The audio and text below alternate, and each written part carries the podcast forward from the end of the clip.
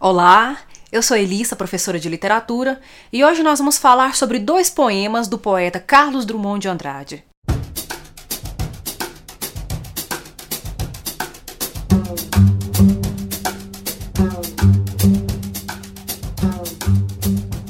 Bem, gente, antes de começar a falar desses poemas, eu gostaria de agradecer aqueles que estão seguindo o canal, aqueles que estão visualizando os vídeos, que estão assistindo, acompanhando, comentam, perguntam, dão sugestões. Tanto os que estão me acompanhando aqui pelo canal do YouTube, quanto os que estão também me acompanhando pelo Instagram. é graças a vocês que há condições de continuar produzindo material e gostaria de pedir para quem ainda não segue, que siga o canal, para quem está seguindo, está acompanhando acompanhando, indique os vídeos para pessoas conhecidas, né? Vamos aí promover cada vez mais um debate sobre a literatura, essa importante ferramenta na construção do conhecimento, nessa fonte de conhecimento, estamos tão necessitados disso cada vez mais. A literatura não é um simples objeto de ficção, ela tem o seu papel na realidade, ela dialoga, ela se relaciona com a realidade de uma maneira que favorece muito a nossa reflexão. E eu começo o vídeo de hoje justamente falando disso porque o poeta do qual vamos falar, né, cujos poemas eu trouxe aqui hoje, é um poeta que pensava muito nisso, né, tratava muito disso na sua própria poesia, era muito preocupado com a importância da literatura como uma ferramenta mesmo de reflexão, de pensamento, de construção do conhecimento.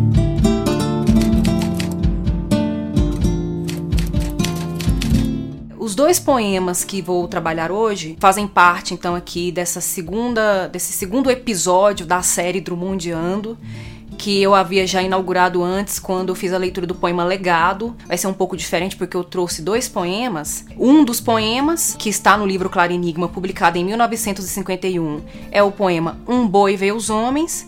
E eu vou estabelecer um diálogo entre ele e o poema O Boi, que está no livro José, publicado em 1942. Os dois poemas estão nesses livros que constam dessa coletânea, estão nessa antologia. É um belo livro com um belo projeto gráfico da extinta editora Kozak Naif, que encerrou suas atividades em 2015. É, algumas dificuldades aí acabaram segundo o dono, né, acabaram obrigando, né, foram pivô para o encerramento das atividades dessa belíssima editora que sempre tinha sido muito cuidadosa com o projeto gráfico e o conteúdo também dos livros, né? Tradutores muito bem escolhidos quando se tratavam de obras estrangeiras, o que é uma grande perda para nós, né? A gente tem muito que lamentar. Infelizmente, a gente não tem, não pode mais contar com essa belíssima, com essas belíssimas edições que a COSAC produzia para nós. Serão lidos agora, eu vou fazer a leitura desses dois poemas para vocês. Eu vou deixar os dois poemas também transcritos na descrição desse vídeo para que vocês possam acompanhar. Vou fazer a leitura então em ordem cronológica, então vou começar com O Boi, que está no livro publicado em 1942. Ó solidão do boi no campo, ó solidão do homem na rua, entre carros, trens, telefones, entre gritos, o ermo profundo. Ó solidão do boi no campo, ó milhões sofrendo sem praga. Se a noite ou o sol, é indiferente, a escuridão rompe com o dia. Ó solidão do boi no campo, homens torcendo-se calados. A cidade é inexplicável e as casas não têm sentido algum. Ó solidão do boi no campo! O navio fantasma passa em silêncio na rua cheia. Se uma tempestade de amor caísse, as mãos unidas, a vida salva. Mas o tempo é firme. O boi é só. No campo imenso, a torre de petróleo. Esse foi o primeiro poema e agora eu vou ler Um Boi Vê os Homens, de 1951, do livro Claro Enigma. Tão delicados, mais que um arbusto. E correm, e correm de um para outro lado, sempre esquecidos de alguma coisa. Certamente, falta-lhes não sei que atributo essencial, posto se apresentem nobres e graves, por vezes. Ah, espantosamente graves, até sinistros. Coitados! Dir-se-ia não escutam nem o canto do ar, nem os segredos do feno, como também parecem não enxergar o que é visível e comum a cada um de nós, no espaço. E ficam tristes, e no rastro da tristeza chegam à crueldade.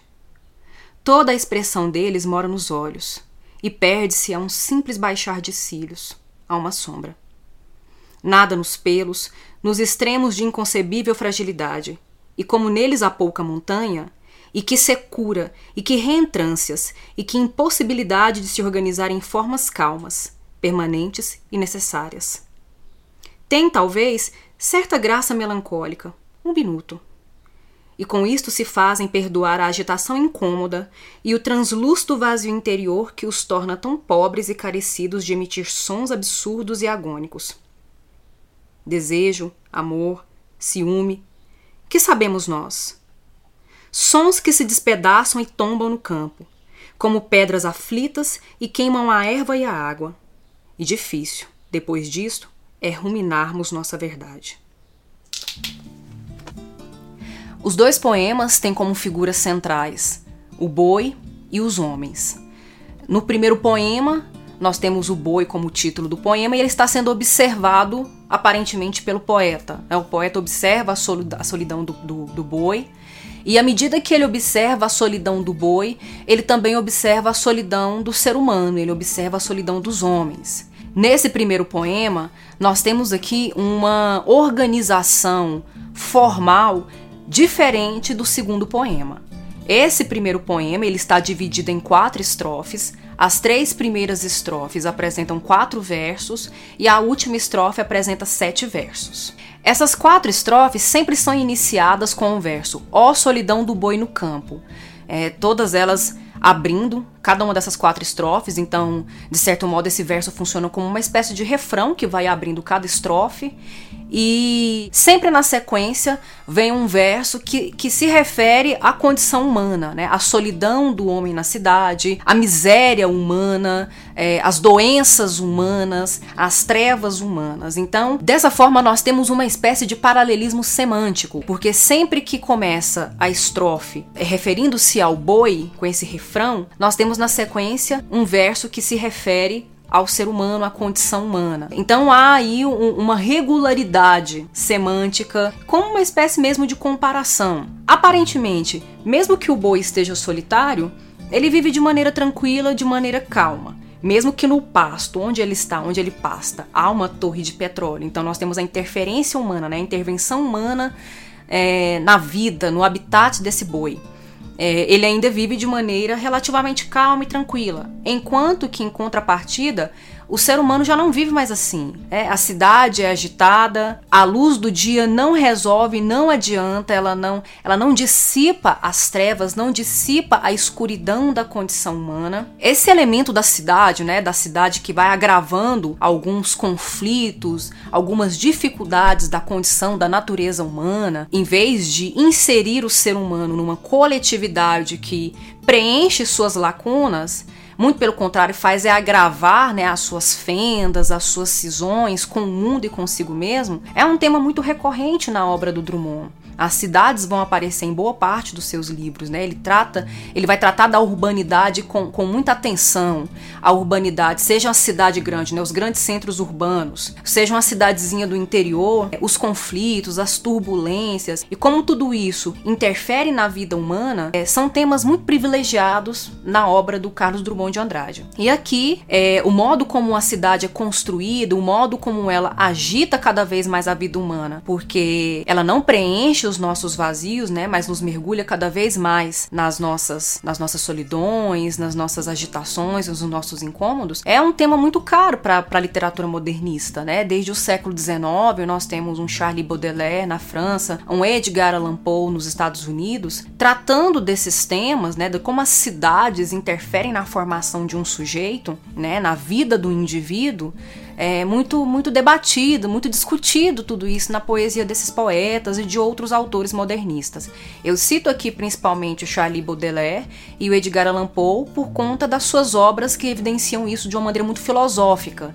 No caso do Baudelaire, nós temos os pequenos poemas em prosa, que ele também chama de quadros parisienses, é, inclusive na, na obra dele As Flores do Mal, há uma seção intitulada Os Quadros Parisienses, em que ele vai pegar elementos da cidade, analisar esses elementos típicos dos grandes centros urbanos e, e, refletir sobre o peso desses elementos na vida do indivíduo, da subjetividade. E no caso do Edgar Allan Poe, há um conto muito importante intitulado O Homem das Multidões, que vai também discutir é, sobre a solidão do indivíduo, mesmo no meio de um grande alarido, numa turba agitada, gigantesca, numa noite iluminada. É, então, essas configurações urbanas não são suficientes para alimentar a solidão, sanar essa solidão, iluminar as trevas próprias da condição humana. Muito pelo contrário, agrava, né? Ele fica cada vez mais agitado. Então, nesse poema, nós temos o olhar do poeta. Utiliza o filtro do boi, talvez, para analisar a condição humana. Já no poema Um Boi Vê os Homens, novamente a condição humana é uma grande preocupação para o Carlos Drummond de Andrade, nesse livro inteiro, né? No vídeo, inclusive, que eu falei sobre Claro Enigma, é, eu comentei um pouco sobre isso, sobre como a condição humana ela é titubeante em relação à sua própria natureza e à sua vida na civilização, né? O que, que ela constrói. E isso preocupou grandemente o Carlos Drummond de Andrade. E no poema Um Boi Vê os Homens, nós temos uma estrutura e uma subjetividade diferente. Aqui nesse poema, o eu lírico, é o sujeito lírico, a subjetividade lírica não fica evidente na figura do poeta. Nós temos é uma subjetividade lírica que fica evidente na figura do boi. É o boi quem está falando. Tanto é que, em comparação com o primeiro poema, né, com o poema Boi, nós temos aí uma forma diferenciada. Enquanto que lá no Boi do livro José, nós temos a organização das quatro estrofes, sendo que as três primeiras têm quatro versos, a última tem sete versos, tudo muito bem concatenado, tudo muito bem organizado, bem estruturado. Aqui nós temos o verso livre, que parece ser muito fluido, muito. às vezes parece até se perder, os períodos muito longos, cheio de, de elementos entre vírgulas ou entre parênteses, alongando ainda mais a reflexão, a meditação, né? Parece não haver uma técnica poética rigorosa orquestrando esse é, é, essa organização desses versos, mas só parece, né, gente? Só parece, porque o simples fato do poeta se referir à construção de uma subjetividade natural, animal, não humana, ele já está fazendo um processo de artifício, criando, confeccionando por meio da linguagem, de uma maneira muito calculada, o que seria essa possível subjetividade não tão organizada matematicamente como a subjetividade do próprio poeta, né? Mas aí só parece, como eu falei, né? Há aí também toda uma orquestração, só que ela é diferente, ela tem uma outra finalidade, ela, ela tem um outro contexto, um outro panorama diante de si. Esse poema ele parece estar em prosa, né, mas ele está em verso livre, até a estruturação dele não é, não é monoblocada, né? Há aí uma espécie de disparidade entre a extensão de cada verso. O poema como um todo acaba sendo composto por oito frases. E se você for contar os pontos finais, à medida que eles vão aparecendo, nós temos oito frases, sendo uma frase nominal e as outras sete orações, né? São frases com verbos. Alguns, inclusive, períodos compostos longuíssimos, né? O último, por exemplo, ele é muito longo, ele excede o número de três linhas. E aqui então nós temos o olhar do boi sobre os homens. É o boi que está analisando o comportamento humano. E aí, alguns elementos que o boi mobiliza para analisar o homem, para analisar a humanidade, são elementos próprios do seu cenário, do seu contexto, do seu habitat. Ele vai comparar os seres humanos a arbustos, né, a essa fragilidade força, né, essa coisa meio agitada, né, porque os arbustos se agitam com o vento, o ser humano se agita na cidade, mas também muito estanque, né, porque o ser humano corre, corre, corre não sai do lugar. Ele está sempre nesse lugar de incômodo, de agitação. Então, essa belíssima metáfora, ela é explorada aqui pelos olhos do boi ao comparar o ser humano com aquilo que é familiar a ele, né, os arbustos. O boi não vai comparar o ser humano com uma estátua, com um robô, com uma máquina, porque isso não faz parte do contexto dele, né? Ele vai comparar com aquilo que são elementos da natureza. Tanto é que lá na frente do próprio poema, quando ele vai dizer que o ser humano perdeu a sua sensibilidade, o seu olhar para as coisas simples, porém grandes da vida e do universo, ele vai se referir ao ser humano como se ele não fosse mais capaz de ouvir os segredos do feno, né? Ele não consegue mais ter contato com a natureza, ele está divorciado da natureza, ele está separado da natureza. As cidades vêm aí para gravar todo esse cenário, porque o corre, corre, corre de um lado, corre para o outro. Isso tudo é um cenário mesmo de uma cidade é, como se fosse um, um, um, formigueiro, né? Pessoas indo e vindo o tempo todo, com horários marcados, com prazos a cumprir e sempre sem tempo para parar para pensar na sua própria verdade, para pensar sobre a sua própria condição, né, para refletir sobre a sua própria, seu próprio ser gente. Tanto é que é, o poema é encerrado é, fazendo uma referência ao ato de ruminar. Não ruminar, regurgitar, que é próprio das vacas, né, que é próprio dos bovinos, de ele revirar no próprio aparelho digestivo os alimentos ingeridos anteriormente. É, aqui, o ato de, de ruminar, ele está sendo explorado como uma metáfora mesmo, não é? Uma metáfora do ato de meditar, de refletir, de ficar várias vezes pensando sobre um assunto para resolver uma aporia, para resolver um mal entendido, para resolver talvez é, uma dúvida, um enigma sobre si mesmo. É o ato mesmo de ficar refletindo, pensando e repisando uma ideia, um pensamento, um conceito que faz com que a gente possa talvez construir um conhecimento mais amplo desse conceito, dessa ideia. Às vezes a gente não encontra respostas, mas estamos ali pensando sobre ele e talvez tendo condições de continuar pensando sobre ele, né? E aqui a condição humana, então, é esse objeto de reflexão do boi, que é usada como, uma, como um filtro do poeta, né? O poeta Carlos Drummond de Andrade, sempre muito preocupado, essa figura poética, essa figura lírica, essa persona poética, ela aparece em todos os livros do Carlos Drummond de Andrade, sempre muito preocupado mesmo com a natureza e com a condição humana. Outro aspecto que vale ser destacado, né, que é relevante na leitura desse poema, Um Boi Vê os Homens, é o modo como o boi se refere aos seres humanos, né, à humanidade. Há uma espécie aí de piedade, né, parece se, se compadecer, do ser humano. Em certos momentos tem até uma, um, um, traço de condescendência, né? Parece tipo como se perdoasse. É como se não eu entendo, né? É uma condição limitada, é uma condição que se limitou, por isso não consegue chegar a tanto, né? Não consegue transcender a sua própria condição, mas permanece nesse translúcido vazio que é a condição humana. E mais ao fim do poema, vale também salientar é, quando ele diz o seguinte: é, tem talvez certa graça melancólica melancólica, e com isto se fazem perdoar a agitação incômoda e o translúcido vazio interior que os torna tão pobres e carecidos de emitir sons absurdos e agônicos. O mugido do boi, perfeito, organizado, estruturado, tanto é que o mugido do boi é traduzido pelo poeta aqui no poema em palavras para que nós possamos acessar a subjetividade né, e, e as reflexões que o boi faz sobre a condição humana. É, mas o que nós humanos, em plena cidade, tentando nos comunicar, emitimos são sons absurdos e agônicos. E o mais interessante, o melhor ainda, quando ele continua depois dos dois pontos: desejo, amor, ciúme. Que sabemos nós? Sons que se despedaçam e tombam no campo, como pedras aflitas e queimam a erva e a água. Aqui também é, é, é legal né, de pontuar é quando ele vai mencionar esses três sentimentos, né? Os três sentimentos: desejo, amor e ciúme. Sentimentos tão delicados, é, tão grandes, importantes. Alguns deles, inclusive, de definem, pelo menos na base ocidental aqui, né, na nossa cultura, são sentimentos que, em certas medidas, dosam o que nós somos, né? É, Talvez os nossos hábitos, os nossos comportamentos, o que nós somos. Se nos deixamos levar pelo amor, nós somos um tipo de pessoa. Se nos deixamos levar pelo ciúme, nós somos outro tipo de pessoa. Se nos deixamos nos levar pelo desejo, nós somos um outro tipo de pessoa.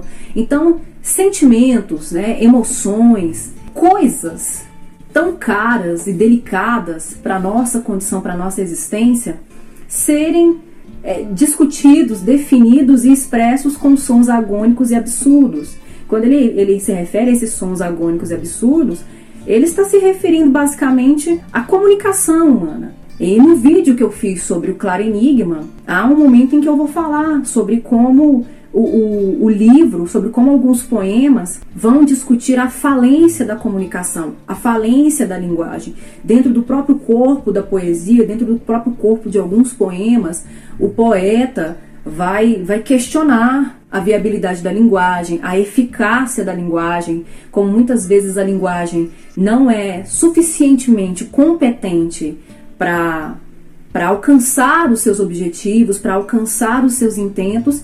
E aqui, novamente, né, por meio do filtro do boi, eu repito, nós temos a figura do poeta refletindo sobre as grandes dificuldades da condição humana, a vida na cidade, a solidão, o vazio, a dificuldade de comunicação, os sentimentos grandes e delicados muito mal meditados, muito mal refletidos, muito mal pensados.